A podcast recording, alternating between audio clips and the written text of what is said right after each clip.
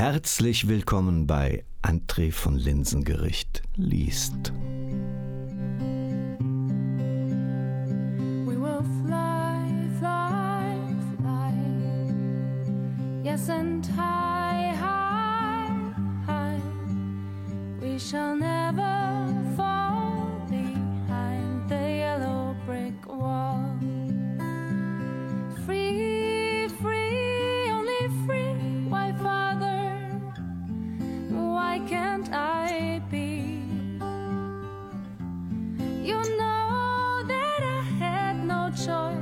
not to cry, not to shout, but silence my voice. Still we fly, fly, fly. High, high, high. We shall never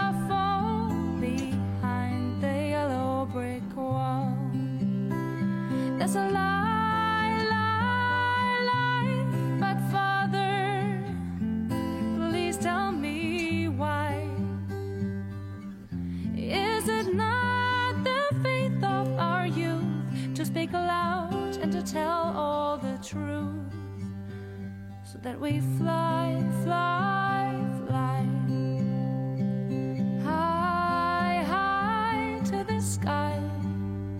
We shall never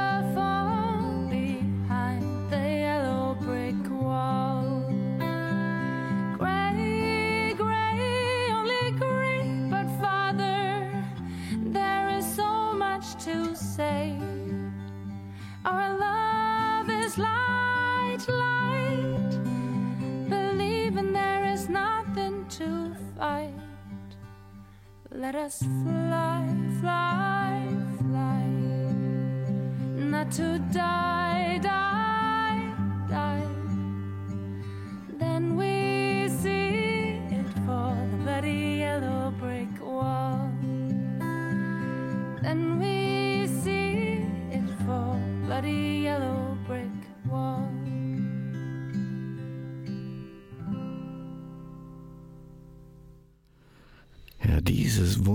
wunderbare Lied heißt Yellow Brick Wall. Die bezaubernde Stimme gehört Elina Krohe, an der Gitarre ist Rainer Kleim. Die Musik hat geschrieben Charlie Charlotte Mondorf und der Text ist von Wolfgang Mondorf. Und was hat das alles heute mit dem André von Linsengericht liest zu tun? Das ist der Titelsong zu dem von Wolfgang Mondorf geschriebenen Buch und am Ende die Wende. Und wenn man auf den, die Rückseite geht, dann findet man einen QR-Code und dann muss man da mit dem Handy drauf und kann dieses Lied hören. Wir werden das Ganze am Schluss nochmal hören. Es wird uns die nächsten Folgen immer wieder begleiten. Ich schaue jetzt in die Augen von Wolfgang Mondorf. Wolfgang, wir kennen uns und wir duzen uns und es wäre jetzt albern, wenn ich Sie oder dich jetzt siezen würde. Du bist der Autor von Am Ende die Wende und ich werde das einlesen. Das ist mir eine große Ehre. Erzähl uns ein wenig über dich. Ja, lieber André, ich bin sehr, sehr froh, hier zu sein. Und das macht mir viel Spaß, gleich vom ersten Moment, als wir uns getroffen haben. Da sprang so ein Funke über. Ja, was kann ich von mir erzählen? Du hast es eines der wichtigen Dinge ja schon genannt. Charlie ist meine Tochter. Ich freue mich wahnsinnig mit ihr zusammen, auch mit dir zusammen und mit ihr zusammen dieses Projekt hier zu gestalten. Ich habe noch zwei andere wunderbare Kinder. Meine große ist äh, Ärztin, die Caroline, ganz wunderbares Mädel und hat auch schon ein Kind. Ich bin auch schon Opa, wie man so schön sagt. Und ich habe noch einen Sohn, der macht auch ganz tolle Dinge. Ein Literaturprojekt Rido, wenn ich mal ein bisschen Reklame machen darf für ihn. Wenn du ein Buch suchst, dann findest du das unter Rido. Also ich bin sehr stolz auf meine Kinder, wie du siehst, und, und ganz besonders froh, jetzt hier zu sein. In meinem Nebenleben könnte man fast sagen, mittlerweile bin ich Arzt. Ja, das ist schon gar nicht mehr so im Mittelpunkt, aber es ist doch noch eine sehr schöne Arbeit, auf der ich viel zehre und die mir auch sehr viel Spaß macht. Und das mache ich mit meiner wunderbaren Frau zusammen, mit der ich 30 Jahre verheiratet bin und immer noch verliebt. Ja, auch sowas soll es geben. Und, ja. äh, ich wollte gerade fragen, die Mama von denen, die gibt es ja auch noch und ja. du hast sie gerade genannt. Äh, nebenbei bist du Arzt. Was bist denn du für ein Arzt? Naja, ich bin von Haus aus Internist. Das sind so Leute, die sich um innere Erkrankungen kümmern. Und äh, meine Spezialität sind die Blutgerinnungsstörungen. Und äh, also die Bluter, die Hämophilen, aber auch das Gegenteil, die Leute, die Thrombose kriegen. Ein Thema, was jetzt aktuell, sehr aktuell ist. Und da haben wir schon sehr, sehr viel mit zu tun, mit diesem Thema der Abklärung und auch der Beratung dieser Menschen. Wieso ist Thrombose gerade im Moment so aktuell? Ach, ich wollte dieses fürchterliche Wort Corona hier überhaupt nicht nennen. Aber in dem Zusammenhang muss man es einfach nennen. Und die armen Menschen, die auf der Intensivstation liegen, haben halt häufig Thrombosen und okay. Lungenembolien. Und daher sind wir gefragt, auch mal zu gucken, wer ist da, wer ist da ein Risiko und wer vielleicht auch nicht. Ja. Äh, Du hast ein Buch geschrieben, aber es ist nicht dein erstes. Wie viel hast du insgesamt schon geschrieben? Ja, verrückt. Ne? Also etwa 2015, also relativ spät, habe ich angefangen zu schreiben und da ist erstmal eine Trilogie draus geworden. Das ist so ein Abenteuerroman, heißt die Kopfstände-Trilogie. Ich habe mit dem Buch angefangen und äh, es hat mir dann so einen wahnsinnigen Spaß gemacht, über alle Höhen und Tiefen der Menschheit zu schreiben. Da geht es dann noch ein zweites Buch hinterher und abschließend kommt noch ein drittes Buch, also eine Abenteuertrilogie von einer Familie über mehrere, über zwei, drei Generationen hinweg. Um die geht es heute nicht, nicht. um diese Trilogie, ja. sondern um ein neues Werk von dir? Ja, ganz recht.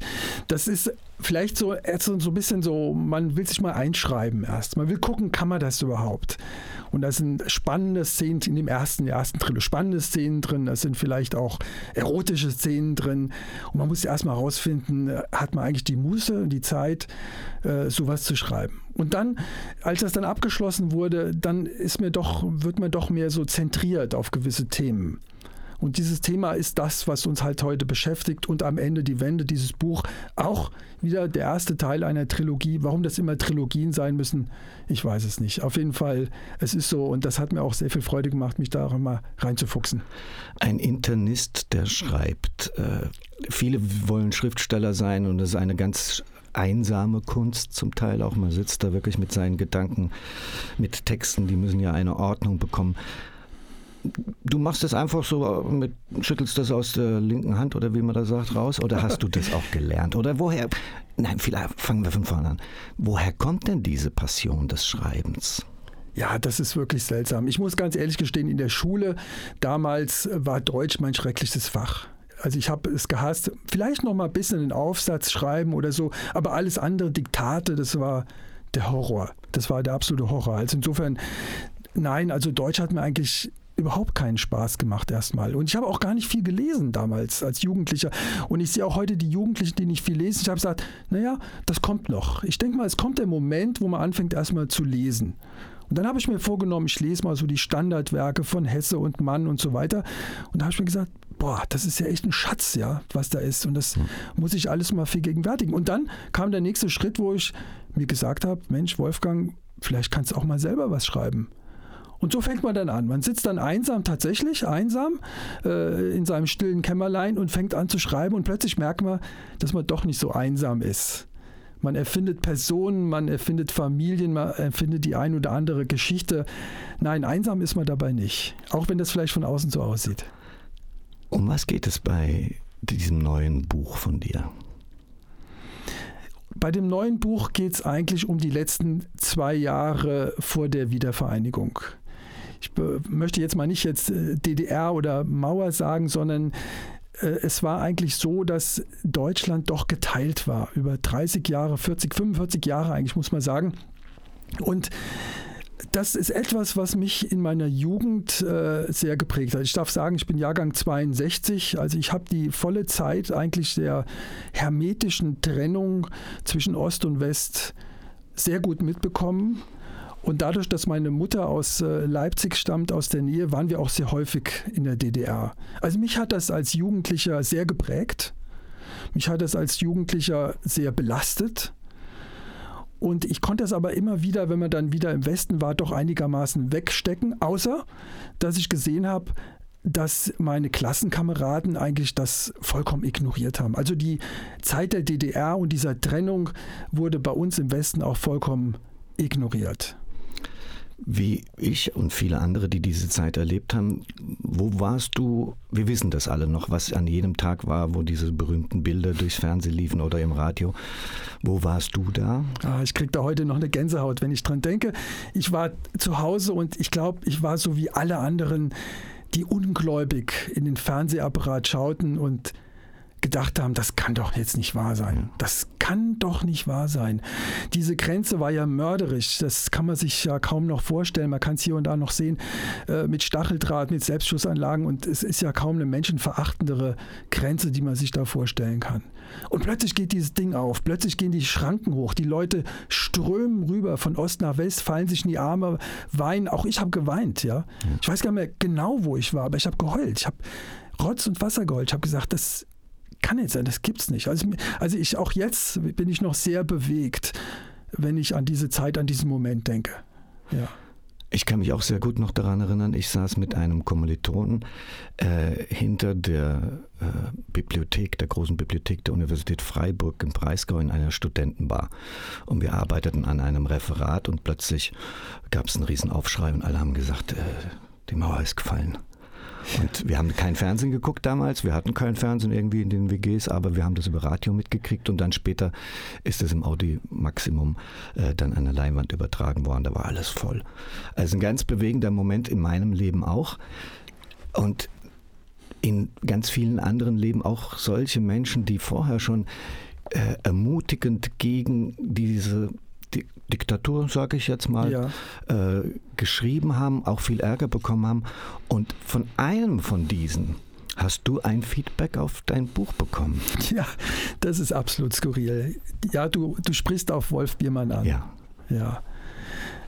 Ich habe, ich muss ehrlich gestehen, in der Jugend ein sehr gespaltenes Verhältnis gehabt zu Wolf Biermann ich habe gesagt, Mensch, der wohnt da drüben, der hat jetzt im Gegensatz zu hunderttausenden anderen, die gern die Grenze überschreiten würden, die Möglichkeit, in den Westen zu gehen, dort zu singen. So, das hat er mal gemacht, der war halt auch bekannt und er durfte das.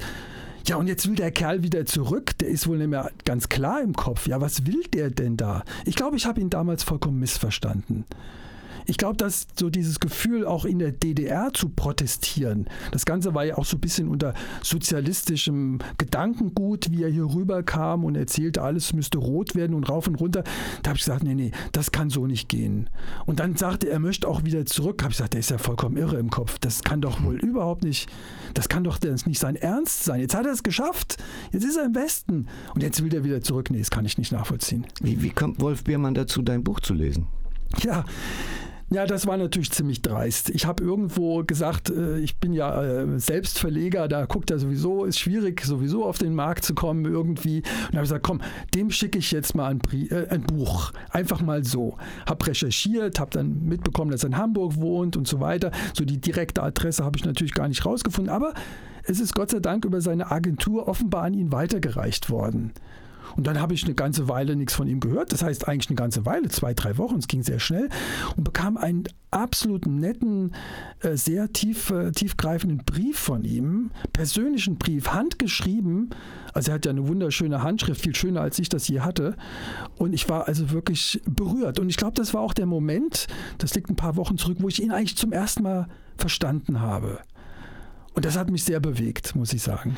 Wir werden diese Aufnahme jetzt äh, dem Wolf Biermann schicken und vielleicht können wir demnächst ja mal aus diesem Brief vorlesen oder er kann uns selber auch am Telefon oder wie auch immer äh, was eine Rezension zu deinem Buch abgeben. äh, wir probieren das einfach. Fantastisch. Äh, der Wolfgang und der Wolf. ja, wir haben gewisse Gemeinsamkeiten offenbar. Ne? Wir sind auch, glaube ich, beide so ein bisschen mit dem Kopf durch die Wand. Okay. Und ich glaube, insofern komme ich immer mehr dahinter, ihn zu mögen. Das war früher nicht so. Und heute denke ich, Mensch, Wolfgang, du hast ihn wirklich falsch verstanden. Und du hast vieles, wenn ich jetzt auch das Köln-Konzert mir nochmal anschaue, er hat mir das geschickt, er hat mir eine CD geschickt. Okay. Und ich habe mir die angeschaut. Ich habe gesagt, Mensch, ich, ich glaube aber auch, dass die Leute im Publikum ihn nicht richtig verstanden haben.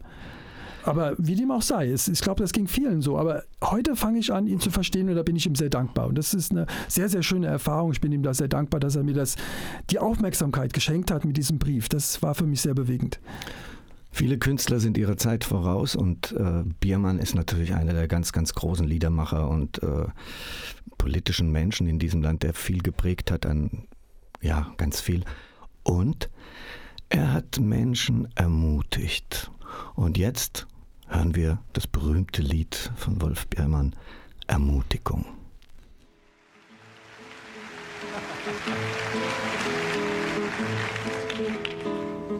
Ja, die guten Leute brauchen auch manchmal ein paar gute Leute. Und die Ermutiger, die brauchen auch Ermutigung. Du lass dich nicht verhärten dieser harten Zeit.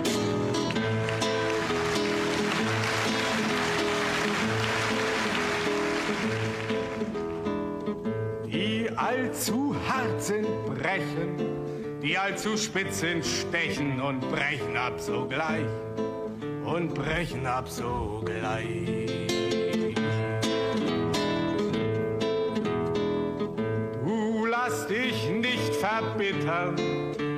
Dieser bitteren Zeit. Die Herrschenden erzittern, sitzt du es hinter Gittern, doch nicht vor deinem Leid, doch nicht vor deinem Leid. Du lass dich nicht erschrecken in dieser Schreckenzeit. Das wollen sie doch bezwecken, dass wir die Waffen strecken schon vor dem großen Streit, schon vor dem großen Streit. Du lass dich nicht verbrauchen, gebrauche deine Zeit.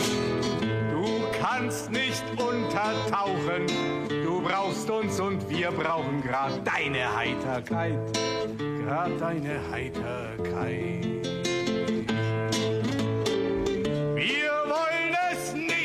Nicht verschweigen in dieser Schweigezeit. Das Grün bricht aus den Zweigen. Wir wollen das allen zeigen, dann wissen sie Bescheid. Dann wissen sie Bescheid.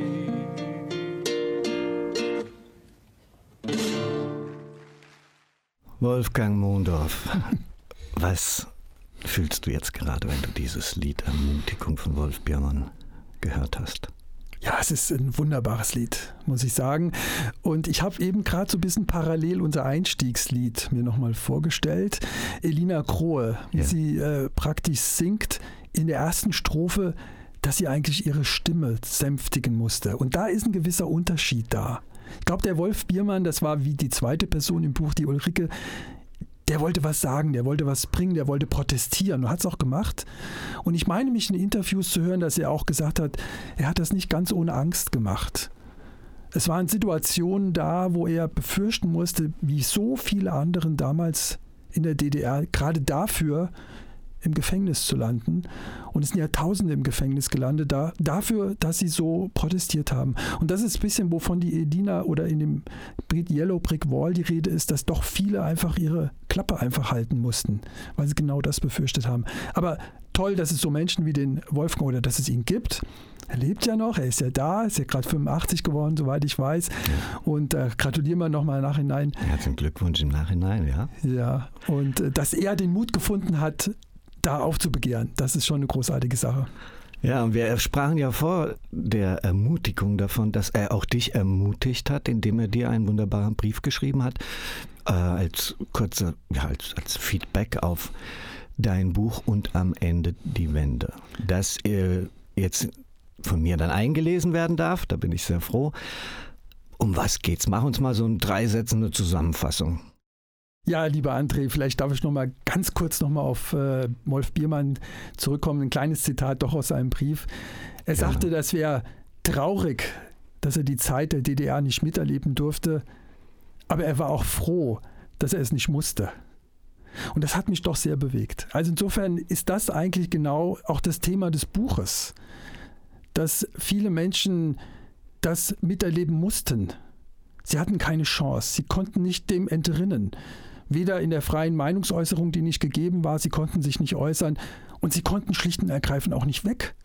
Wenn wir drüben waren in der DDR, dann ja, dann haben wir erzählt von Italien, von Frankreich, von Spanien, Amerika. Ja, das ging alles nicht. Und es war immer eine ziemliche traurige Stimmung.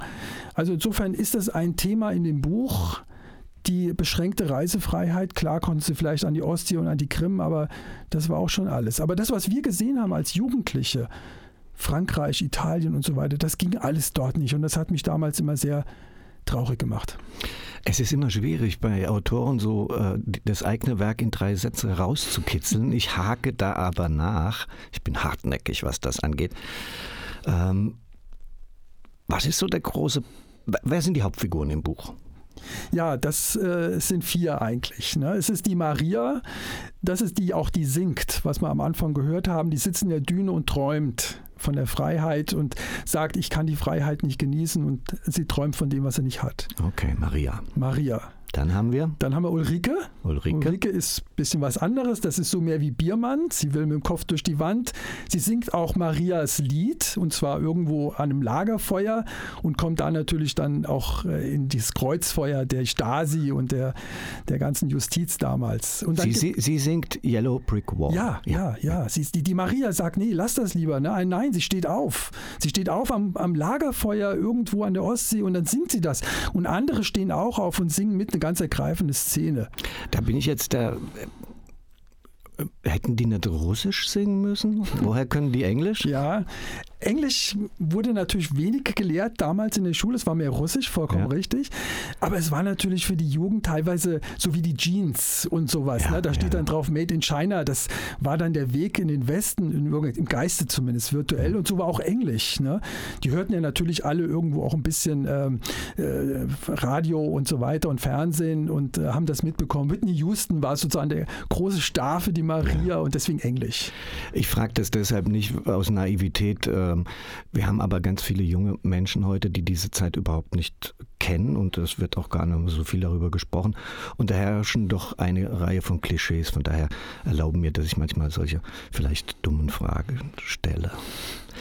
Die Maria haben wir, die Ulrike, Ulrike, haben wir. Ulrike, so ein bisschen wie Biermann, durch, ja. Kopf durch die Wand. Dann haben wir noch den Alex. Der Alex. Alex ist äh, ja, der Freund oder Geliebter oder wie auch immer von Maria, allerdings äh, Sohn eines äh, Stasi-Funktionärs. Und da kann man sich vorstellen, wenn der Vater merkt, dass sie mit Maria irgendwie da äh, zusammen sind, dann mag er das natürlich gar nicht. Also er ist der Sohn eines Stasi-Funktionärs und wir haben noch eine vierte Person, äh, Person, das ist die Lisa. Und das ist eine, die versucht, sich so ein bisschen klammheimlich durchzumogeln. Sie möchte Medizin studieren, das ist ihr erklärtes Ziel. Äh, ihre Eltern sind aber auch Mediziner, Akademiker und das war früher in der DDR so, wenn Eltern Akademiker sind, dann durften die Kinder keine Akademiker werden. Und sie hat das aber auch erst spät gemerkt, aber versucht irgendwo dieses Ziel so ein bisschen mit, ja, sich so ein bisschen einzuschleimen hier und da. Zunächst mal im ersten Buch. Das sind also junge Leute. Junge alles. Leute, ja. ja. ja. Äh, die jungen Leute damals, da gibt es, und da stelle ich jetzt wieder den Con die Connection zu Wolf Biermann her, Wolf Biermann hatte eine Stieftochter oder hat eine Stieftochter, das ist die Nina Hagen. Und die ist ja mittlerweile äh, legendär auch schon und hat damals einen Song geschrieben, der total absurd irgendwie war. Sie erklärt das dann auch in einem Interview. Und der hat eine Renaissance jetzt bekommen auf eine ganz unge ungewöhnliche Art und Weise. Wir hören kurz mal da rein in diese Renaissance dieses alten Nina Hagen Superhits. Und das geht so.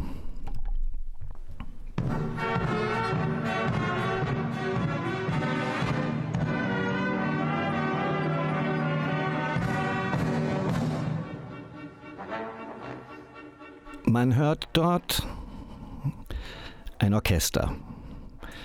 Und es ist kein normales Orchester, sondern das ist ein Orchester der Bundeswehr, des Stabs, der Stabschororchester. Ich glaube, das habe ich jetzt falsch gesagt. Egal. Und die Aufnahme, die im Hintergrund läuft, die wurde gespielt beim großen Zapfenstreich. Bei der Verabschiedung der ehemaligen Kanzlerin Angela Merkel. Sie hat sich dieses Lied gewünscht und das ist jetzt natürlich nur in einer instrumentalen Version. Und wir hören gleich jetzt ins Original rein. Und das Original ist von Nina Hagen, der Stieftochter von Wolf Biermann, und heißt Ich habe den Farbfilm vergessen, Michael. Hier jetzt das Original.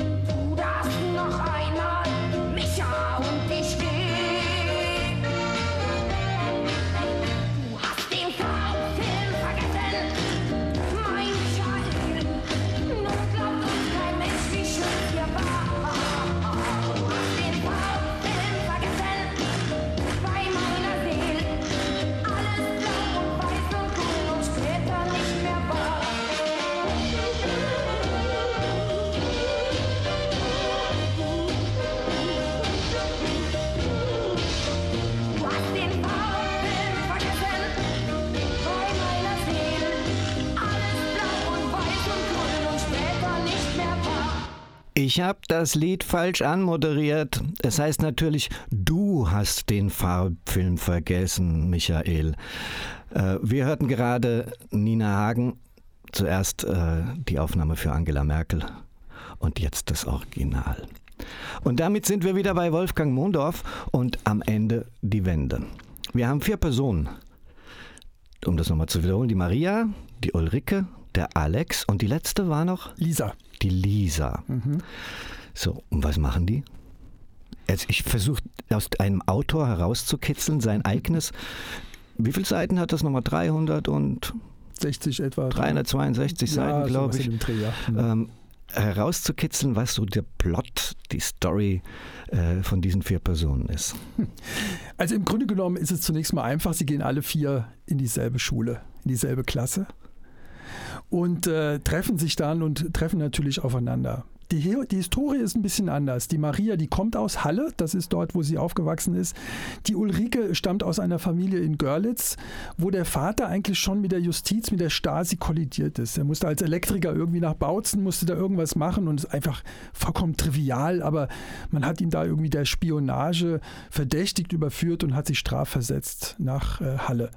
Alex und Lisa sind auch äh, praktisch in Halle aufgewachsen und so treffen sie praktisch aufeinander. Und dann entsteht eigentlich eine äh, sehr enge emotionale Freundschaft äh, zwischen Maria und äh, Ulrike, wo sie beispielsweise sich ihre Sorgen mitteilen. Sie setzen sich oben auf die Platte. Ich weiß nicht, ob heute noch jemand weiß, was die Platte ist. Die Plattenbauten dort in der äh, DDR. Und das war so ein Refugium da oben, wo sie gesessen haben und haben sich dann ihre Sorgen geteilt. Und da war natürlich die Maria, die sagt, ach nee, komm, ich sing lieber, ich warte lieber ab. Und die Ulrike, die dann sagt, nee, wir müssen was tun. Wir müssen uns hier artikulieren. Wir müssen protestieren. Das tun sie dann. Das tut sie gewisserweise. Ja, die, sie tun das. Die Maria, die geht dann praktisch an die Ostsee, an so ein Ferienlager und da kommt dieses wunderschöne Lied, das äh, Elina Große wunderschön eingesungen hat, äh, vor. Und da kommt dann plötzlich ähm, Ulrike dazu. Und dann kommt diese Szene mit dem, äh, mit dem Lagerfeuer, wo sie dann protestiert und dann geht es ziemlich turbulent los. Die Ulrike kommt dann ins Gefängnis und so weiter und so fort. Ja. In welchem zeitlichen Rahmen befinden wir uns? In Jahren ausgedrückt. Wir befinden uns im Jahr 1989. 1989. Ja, also äh, kurz praktisch vor, das war der Sommer vor der Wende. Es ist ja schon auch bezeichnend, dass eigentlich 89 oder September oder so 89 gab es zwar schon die Montagsdemonstrationen, aber dass es zu einem Fall der Mauer führen könnte, das hat da noch keiner ahnen können. Ich glaube, das hat niemand ahnen können. Also insofern war immer noch so das Gefühl, nee, ich duck mich lieber weg, ich träume lieber von der Freiheit, so die Maria oder die Ulrike, die sagt, nein, ich muss jetzt hier was tun, wir gehen auf die Montagsdemonstration. Das war einfach noch sehr äh, mutig auf der einen Seite, aber äh, ob das wirklich zum Erfolg führen würde, das wusste damals keiner. Es gibt ja dann noch die berühmte Szene, äh, wo Genscher an den Balkon äh, tritt und äh, wo da praktisch alles auch ans Rollen kommt. Ähm, die, der Sommer 89. Kurz vor der Wende. Das heißt, es ist ein sehr äh, straffer Zeitraum, in dem dein Buch erzählt, in dem deine Geschichte erzählt. Und die erleben auch die, den Mauerfall mit am Ende? Die erleben den Mauerfall mit, Ja. ja, auf jeden Fall. Und äh, das ist natürlich für sie auch eine vollkommen überraschende Sache. Sie überleben es somit, dass eigentlich die, aber ich will jetzt auch nicht zu viel zu- spoilern, oder? Nee, nicht spoilern. Nee? Ich frage frag jetzt nur noch Ja. den Zeitraum. So. Also es fängt, es ist, wir, wir wir sind im Jahre 1989 Ja. und das zweite Buch, weil du ja anfangs schon sagtest, das sei eine Trilogie, wird dann diese Geschichte weiter erzählen. Aber das ist auch kein Thema jetzt für heute, denn ich möchte jetzt den Wolfgang was ganz anderes fragen und der schaut mich schon mit großen Augen an, was will der jetzt? Äh, mir geht es um das Schreiben und ich würde gerne äh, von dir wissen, wie schreibst du? Wie läuft das? Hast du Zettel an der Wand hängen? Hast du eine alte Schreibmaschine? Arbeitest du am Computer? Welche Zeiträume hast du? Kannst du abends und so weiter und so fort? Erzähl uns ein wenig über deinen Arbeitsalltag als Schriftsteller. Das ist eine gute Frage, ja. Ich schreibe nur in, äh, was auf dem Buch drauf in Schippach. Das ist ein kleiner Ort im Odenwald und nur da kann ich schreiben. Und auch nur da unterm Dach oben. Wo, wo, wo, langsam, langsam, wo Ja. schreibst du? In, das ist ein kleiner Ort, der heißt Schippach im Odenwald, in der Nähe von Miltenberg. Und wir haben da früher mal so ein kleines Häuschen äh, gekauft und äh, so, so ein Refugium. Und da ist Ruhe. Ich glaube, das Wichtige ist, das alles nur Geplänkel, das Wichtige ist Ruhe. Ich brauche absolute Ruhe. Also du lebst ja hier in Frankfurt und Ja. arbeitest hier in Frankfurt. Schreibst aber in Schippach. Ja. Jetzt verstehe ich, warum dieser Verlag, das ist ja ein Selbstverlag, der heißt nämlich Schippach Verlag. Schippach Verlag. Ja, ganz recht. Jetzt wird das auch klar. Ja. Also du verlässt die Großstadt und den Großraum Frankfurt und fährst nach Schippach und dort, wie geht das dann los? Ja, also in Frankfurt, mein, meiner Beruf als Arzt, habe ich natürlich viel mit Reden zu tun. Den ganzen Tag rede ich. Rede, rede, rede, rede, den ganzen Tag. Insofern ist es ja jetzt auch nicht verwunderlich, wenn man sich vielleicht mal rausschießt aus diesem Reden. Und genau das tue ich. Ich sitze da oben unterm Dach, manchmal auch im Wohnzimmer, aber es muss ruhig sein. Es darf jetzt keine Hintergrundmusik sein, es darf gar nichts, es muss komplett ruhig sein. Und dann äh, schlage ich meinen Laptop auf, ja, Laptop, ich schreibe das alles. Und dann versuche ich mich da rein zu versenken. Ich lese erstmal das letzte Kapitel, versuche mich nochmal emotional reinzudenken und dann geht's los. Ich bin gar nicht so ein Konzeptschreiber. Ich habe gar nicht so ein, so ein vorgefasstes Konzept. Ich liebe es, in Diskussionen, in Unterhaltungen von Menschen reinzutauchen, mich von mich selber überraschen zu lassen. Und das ist ein wunderbares Erlebnis. Deswegen sagte ich zu Anfang, nee, allein bin ich da nicht. Das Okay, sind so ja. viele Personen, die mich da irgendwie packen und die mit mir reden. Ich gehe nochmal auf die Technik des Schreibens ein. Es gibt ja so Schreibprogramme, ich will da keine besonderen nennen, aber es gibt ein ganz berühmtes, das äh, nach einem alten äh, Schreibuntersatz, also vor dem Pergament noch benannt wurde. Das sind Schreibprogramme, wo man die, die ganze Storyline und auch Rechtschreibfehler und wo sogar der Satz schon drin ist.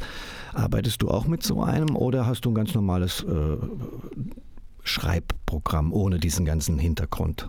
Laptop, Word, fertig, Ende der Veranstaltung. Nein, also ich mache das überhaupt nicht mit diesen Programmen. Ich möchte mich überhaupt nicht beeinflussen lassen von irgendeinem Programm oder wenn da was aufblinkt und Wortwiederholung. Nein, ich will ganz emotional da rein. Das ist, glaube ich, auch für die Unterhaltung, für die Diskussion, so wie wir das ja jetzt auch tun. Wir haben ja jetzt auch nicht irgendein Programm hier, was jetzt gesagt, oh, jetzt habe ich mich wiederholt oder irgendwo. Nein, ich möchte wirklich ins Leben rein und möchte das fühlen. Ich sitze auch manchmal da oben und bin echt am Heulen. Das, das kommt vor, weil, weil ich mich da so hineinsteige in diese Geschichte, dass ich wirklich mittendrin bin und ich sage es nochmal, wirklich nicht alleine bin. Ich bin mit meinen Personen da äh, zugange und die reden mit mir. Meistens bin ich Außenstehender, aber die reden untereinander und das ist einfach ein wunderbares Gefühl. Nein, ich brauche eigentlich nur einen Laptop und ich brauche Word und ich brauche meine Ruhe. Sonst brauche ich nichts. Also du bist dann alleine da, ohne Familie, ohne. Die Kinder die sind ja alle schon groß und machen ihre Dinge. Und deine Frau, die akzeptiert das so. Oder muss die das akzeptieren? Die wird uns jetzt auch zuhören. Bin mal auf deine Antwort gespannt. Ja, nein, also sie akzeptiert das natürlich, aber sie hat natürlich ihre eigenen Hobbys. Ja. Meine, meine Frau, die macht sehr, sehr viel dort mit, mit Holz, mit Leder. Sie ist sehr handwerklich orientiert. Also sie ist dann auch mit dir dort vor Ort, nur ihr, ihr seid halt, habt halt eure unterschiedlichen Dinge zu tun. Du, André, wir sind immer zusammen. Wir arbeiten zusammen. Wir, den Rest brauchst du nicht zu erzählen, aber wir sind eigentlich 24 Stunden am Tag sind wir zusammen und so auch in Schippach. Aber ich, ich äh, ja, ich äh, düse mich da mal raus. Ich bin dann oben alleine. Das stimmt schon. Also da darf auch meine Frau nicht irgendwo in der Nähe sein oder sonst irgendjemand. Nein, da muss ich allein sein. Dann schreibe ich. Oben im Dachboden. Unterm Dachboden, ja. Am Dachboden Genau. bist du allein. Das klingt romantisch. Das klingt wirklich so nach so einem Schriftsteller-Idyll. Äh, du und deine Frau in diesem Haus, Bauernhaus oder was auch immer ist, kenne ich ja auch nicht. Und du kannst dich absondern, kannst nach oben deinen schriftstellerischen Tätigkeiten nachgehen und deine Frau hat ihre anderen Hobbys. Aber ihr seid trotzdem zusammen. Das ist das ist ein schöner Luxus. Ja, das ist wirklich ein Luxus. Ich muss auch sagen, ähm, ich habe ja Samstag und Sonntag keine Praxis offen. Insofern kann ich mir auch sagen, äh, wir nehmen uns die Zeit. Ich meine, das klingt jetzt ein bisschen cheesy vielleicht, aber wir stehen wirklich morgens sehr früh auf dort um 7 Uhr und äh, setzen uns erstmal zusammen, trinken eine Tasse Kaffee und dann hat man so das Gefühl, so um 8, 9 Uhr, so jetzt geht jeder seinen Weg. Und dann setze ich mich da oben hin und schreibe meine Frau, die bastelt dann oder tut oder trifft sich mit Freunden. Und seltsamerweise so um 11, 12 Uhr kriegen wir beide irgendwie ein unruhiges Gefühl, jetzt gehen wir mal zusammen spazieren oder trinken mal eine Tasse Kaffee oder essen was zusammen. Also wir sind ja nicht vollkommen isoliert dort, das ist mhm. so nicht. Aber es sind die zwei, drei, vier Stunden, wo ich dann klar sage, hier von 9 bis 1 bin ich weg. Und das akzeptiert sie und das, das haben wir auch so einen Weg damit gefunden. Das geht wunderbar. Und seit 2015 machst du das? Ja, ziemlich genau. 14, 15, sowas in dem Dreh. Also ist noch gar nicht so lange eigentlich, aber dass mich das so packen würde mal, äh, das hätte ich nicht erwartet, muss ich sagen. Das ist eigentlich eine interessante Erfahrung. Ich bin gerade beeindruckt, nicht sprachlos, aber beeindruckt, weil das wirklich äh, in meiner Vorstellung eine, eine Idealvorstellung ist, wie man Familie, Ehe und dieses Schriftstellerische und auch dein berufliches, dein ganze knallharter Beruf, den du täglich ausübst, wie man das so unter einen Hut bringt. Ich komme nochmal auf die Technik des Schreibens zurück, auch wenn du äh, dich vielleicht dadurch jetzt genervt fühlst.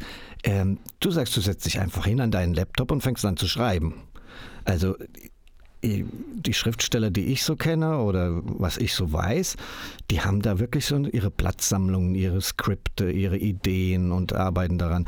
Der große äh, Stephen King äh, der hat immer, der konnte ja, kann ja immer noch fantastisch erzählen, aber der hat immer die Grundgeschichte geschrieben und dann monatelang oder ja, der hat ja tagelang, Stunden am Tag daran gearbeitet, die Verfeinerung. Also es gibt immer zwei Bücher von seinen Büchern, äh, zwei Manuskriptwerke.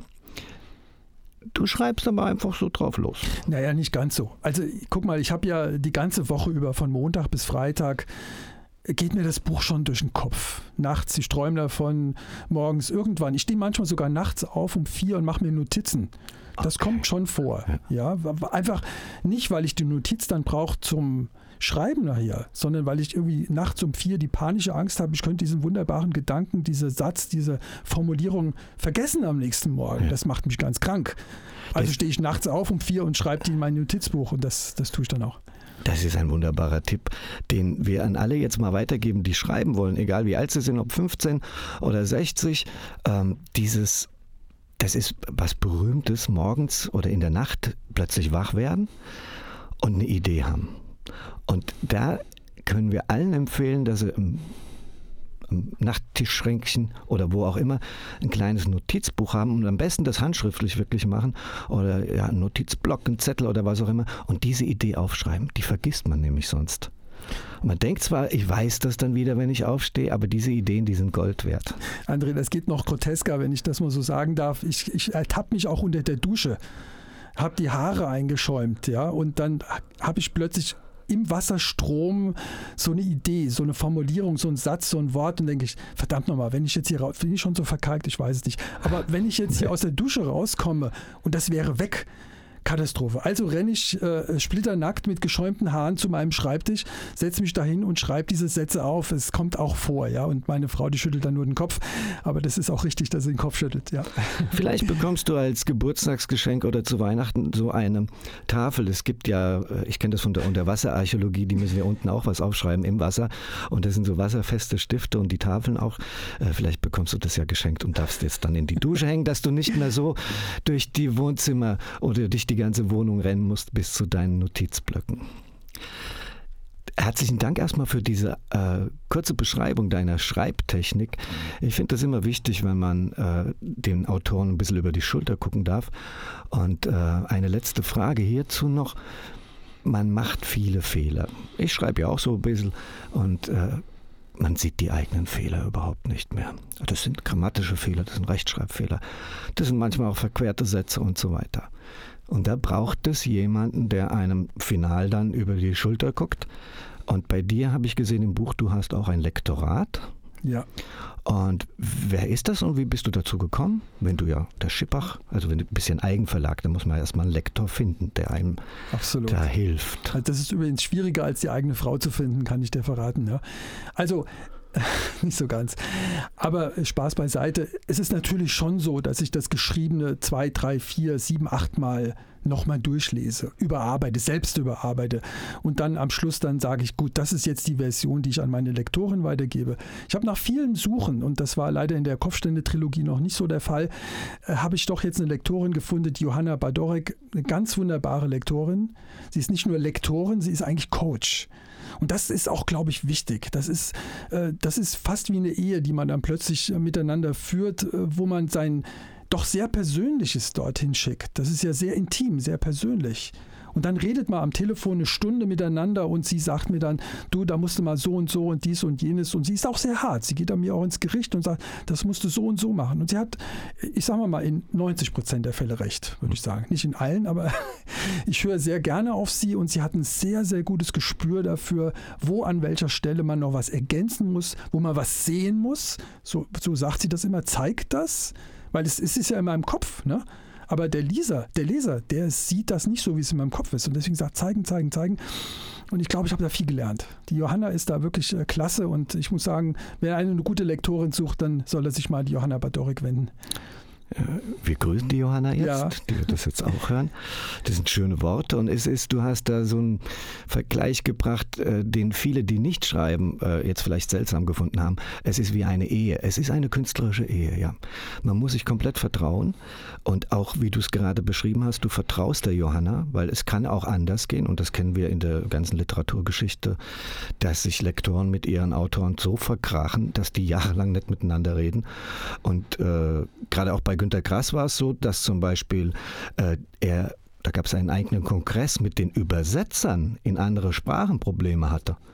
Weil Grass Werk ist so kompliziert in vielen Sprachfindungen und Neuerfindungen, dass die Übersetzer überhaupt nicht mehr wussten, was los ist. Und das haben die in einer eigenen, in einer eigenen Tagung, haben die sich alle zusammengesetzt und dieses Zwischenspiel zwischen Autor und dem ganzen Rest, was drumherum ist, dem Lektor, der Lektorin oder den Übersetzern eben dargestellt. Das finde ich spannend und wer sich angeregt fühlt, äh, auch zu schreiben oder Fragen zu stellen, wir werden nachher noch ganz am Schluss deine Instagram, äh, deinen Instagram-Account nennen. Der darf dir doch schreiben, oder? Darf Jeder darf mir schreiben. Genau. Ich finde, äh, Schreiben ist ja nicht nur, dass ich mich zurückziehe und irgendwas schreibe. Am Ende des Tages ist es Kommunikation. Ja. Und das wird mich natürlich wahr. Ich will jetzt nicht Bücher verkaufen, um Bestseller oder viel Geld damit zu verdienen. Das steht gar nicht im Raum. Aber die Kommunikation mit dem Leser, das ist mir sehr wichtig. Und ich muss sagen, jetzt auch nach dem Wendebuch, da war ich sehr, sehr in Sorge, dass ich als Wessi jetzt gerade bei den Ossis dann so als Ostbashing da vielleicht dastehen könnte oder so. Aber das Gegenteil ist eigentlich der Fall. Ich habe viele, äh, gerade die aus dem Osten kommen, die mir sagen, Mensch, du, ich habe mich da wieder so zurückversetzt gefühlt in diese Zeit. Und du hast es sehr subtil geschrieben und es hat mir so gefallen. Und ja, ich habe vieles vergessen gehabt aus meiner Zeit in der Jugend. Und diese Kommunikation, die ist mir wahnsinnig wichtig. Okay. Wir nennen jetzt schon mal deinen Inst oder du sagst uns schon mal deinen Instagram-Account jetzt. Ja, der heißt wolfgang.mondorf. Ich wiederhole das nochmal, wolfgang.mondorf. Und das wird geschrieben, der Wolfgang wie der Wolf mit dem Gang, ein deutscher Vorname. Dann kommt ein Punkt und dann kommt M-O-N und dann D-O-R-F, Mondorf. Woher kommt der Name Mondorf eigentlich? Hat nichts mit dem Buch zu tun, aber interessiert mich gerade. Ja, es gibt tatsächlich so eine Ahnenforschung. Meine, meine Tante hat das mal sehr betrieben. Wir haben sogar ein Siegel. Ja, das äh, von Mondorf hieß es früher mal. Man sagte irgendwie, der Vorfahr hätte das versoffen. Keine Ahnung, wird ganz gut passen, wie dem auch sei. Aber äh, irgendwo so aus dem Rheinland, so in der Gegend. Da gibt es ja auch Mondorf bei Bonn gegenüber und Bad Mondorf und was nicht alles. Also aus der Gegend, Eifel, Rheinland, das ist, glaube ich, so eher der Ursprung. Okay. Hm.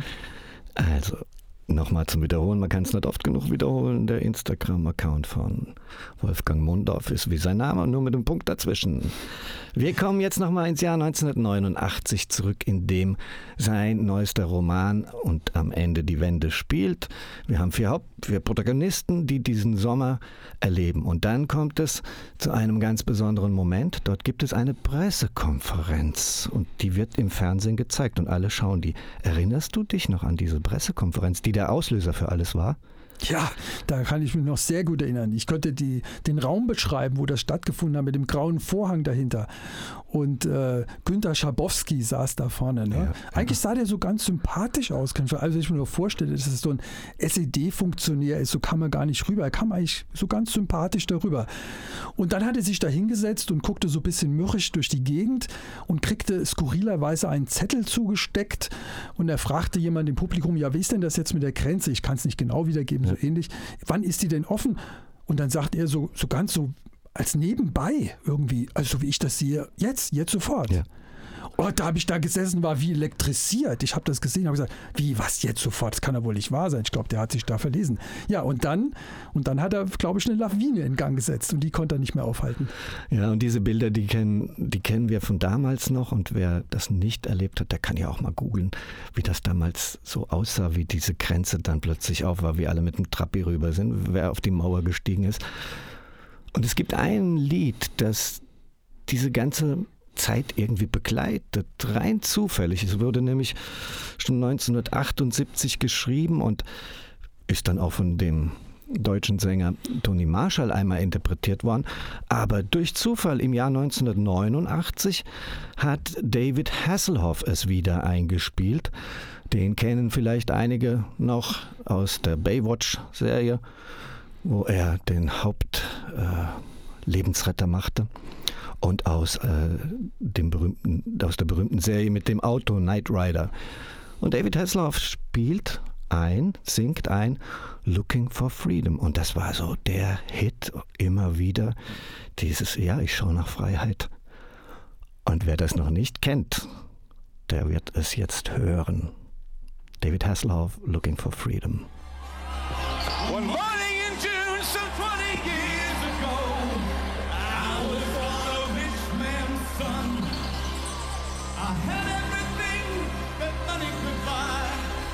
freedom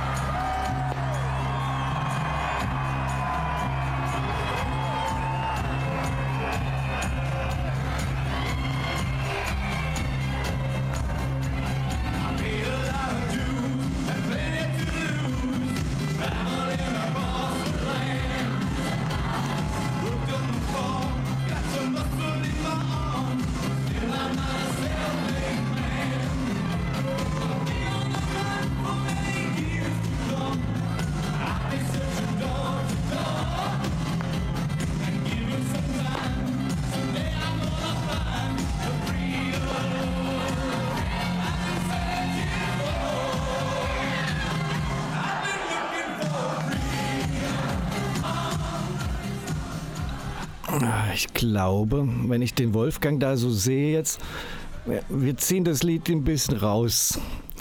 Du, du, du schaust mir gar nicht so glücklich jetzt rein, wenn du den David Hasselhoff da hörst. Was ist los? ja.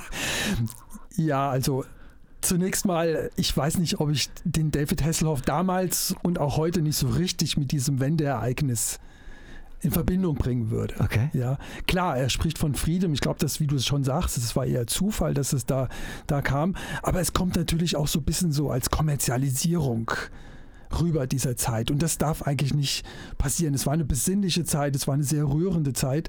Und wenn ich ganz ehrlich bin, ich glaube, ich hätte lieber das Lied, was äh, Elina Krohe singt, da gehört Not to Die, Die, Die. Dein, dein eigenes Lied, dein mein eigenes Lied, ja. Äh, wor worum geht es in dem Text?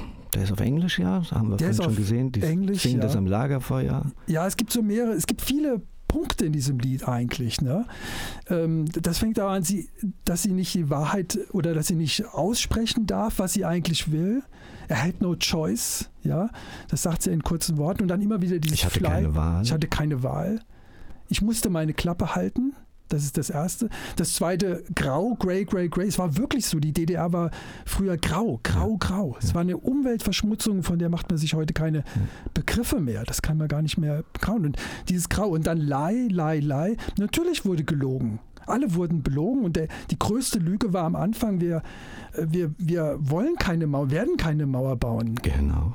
Ja, und das, war die wurde gesagt. allergrößte Lüge und äh, deswegen singt sie von der Leih. Aber am Schluss dieser Hoffnungsschimmer, äh, we will not die, wir werden nicht sterben und wir werden die Mauer, übrigens Yellow Brick Wall, vielleicht soll ich da auch nochmal was zu sagen, was das überhaupt Unbedingt. bedeutet. Yellow heißt gelb, Brick ist äh, der Backstein, oder? Genau, Und damals, Wall ist die Wand. richtig. Wand. Damals gab es einen Ausdruck, das hieß das gelbe Übel. Und das gelbe Übel war im Prinzip, das waren die gelben Backsteine von Bautzen, von dem berühmtesten Gefängnis. Also wenn man in der- in der DDR früher von Bautzen 2 gesprochen hat, von diesem politischen Gefängnis, äh, dann waren das, äh, da war das das gelbe Übel.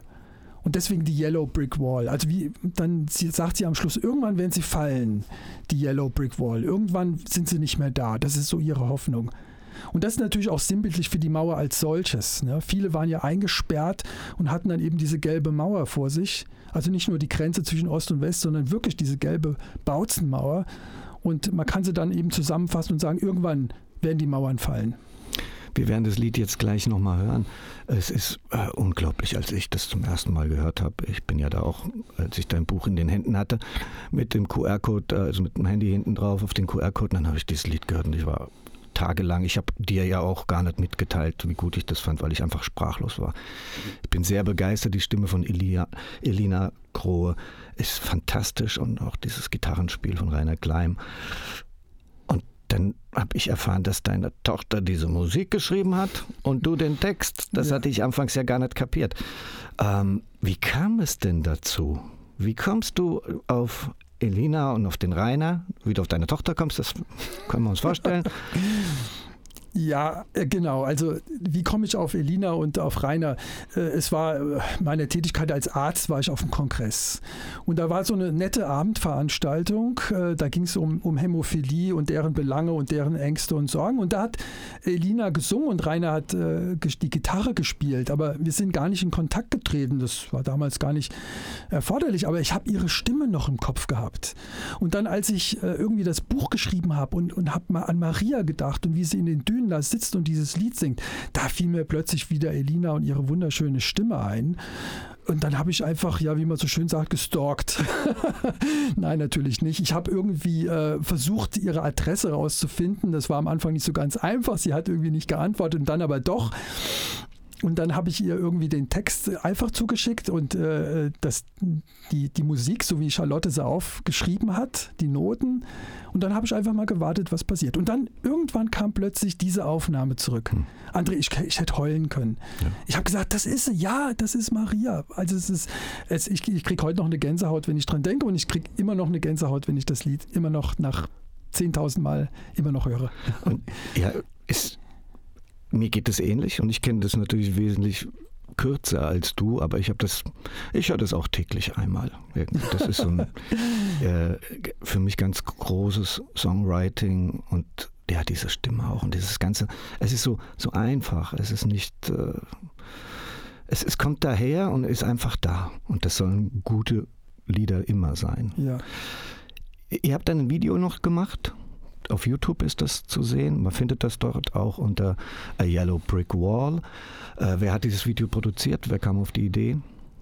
Ja, im YouTube muss ja alles irgendwie so ein bisschen visuell Ja. hinterlagert sein. Und ich habe mich da an Agenturen gewendet, äh, die das auch wirklich schön umgesetzt haben, muss man sagen. Und ähm, ja, also ich bin ja überhaupt nicht so ein Medienmensch. Ne? Also das ist für mich immer noch so ein bisschen Fremdwort, so Facebook und diese ganzen Dinge. Ich muss mich da wesentlich mehr noch mit beschäftigen, das weiß ich. Aber das ist so, ein, so eine Lücke bei mir. Ne? Nichtsdestotrotz, es gibt Leute, die machen das, die können das und die setzen das halt entsprechend um. Und das ist einfach hier einfach auch sehr schön visuell umgesetzt worden.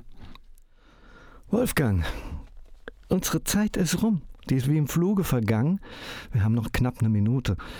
Äh, von meiner Seite herzlichen Dank, dass du hier warst und uns äh, so viel erzählt hast. Wie geht es dir jetzt? Ja, lieber André, auch von meiner Seite aus ganz herzlichen Dank äh, dir und äh, Charlie. Es war äh, toll, es hat mir Spaß gemacht. Ganz herzlichen Dank. Ich danke dir, das war wunderbar. Und die nächsten Wochen werden auch wunderbar werden, was das Einlesen, das Vorlesen aus deinem Buch angeht. Wir hören jetzt nochmal, weil es wirklich so toll ist und zu diesem Buch gehört, das von dir geschriebene Lied Yellow Brick Wall. Deine Tochter hat es komponiert.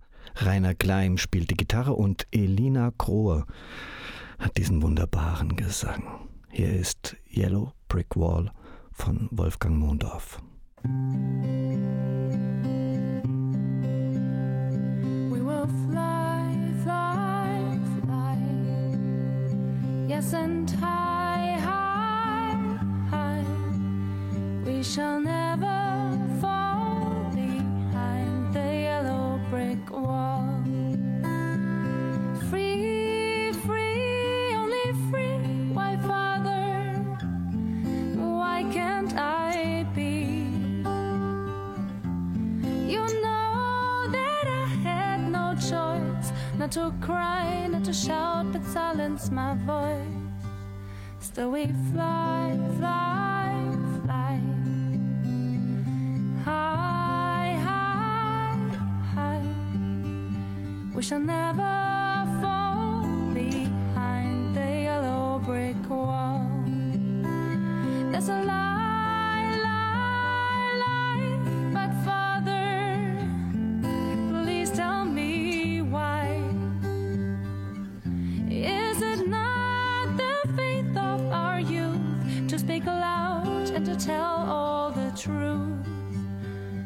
that we fly, fly, fly high, high to the sky? We shall never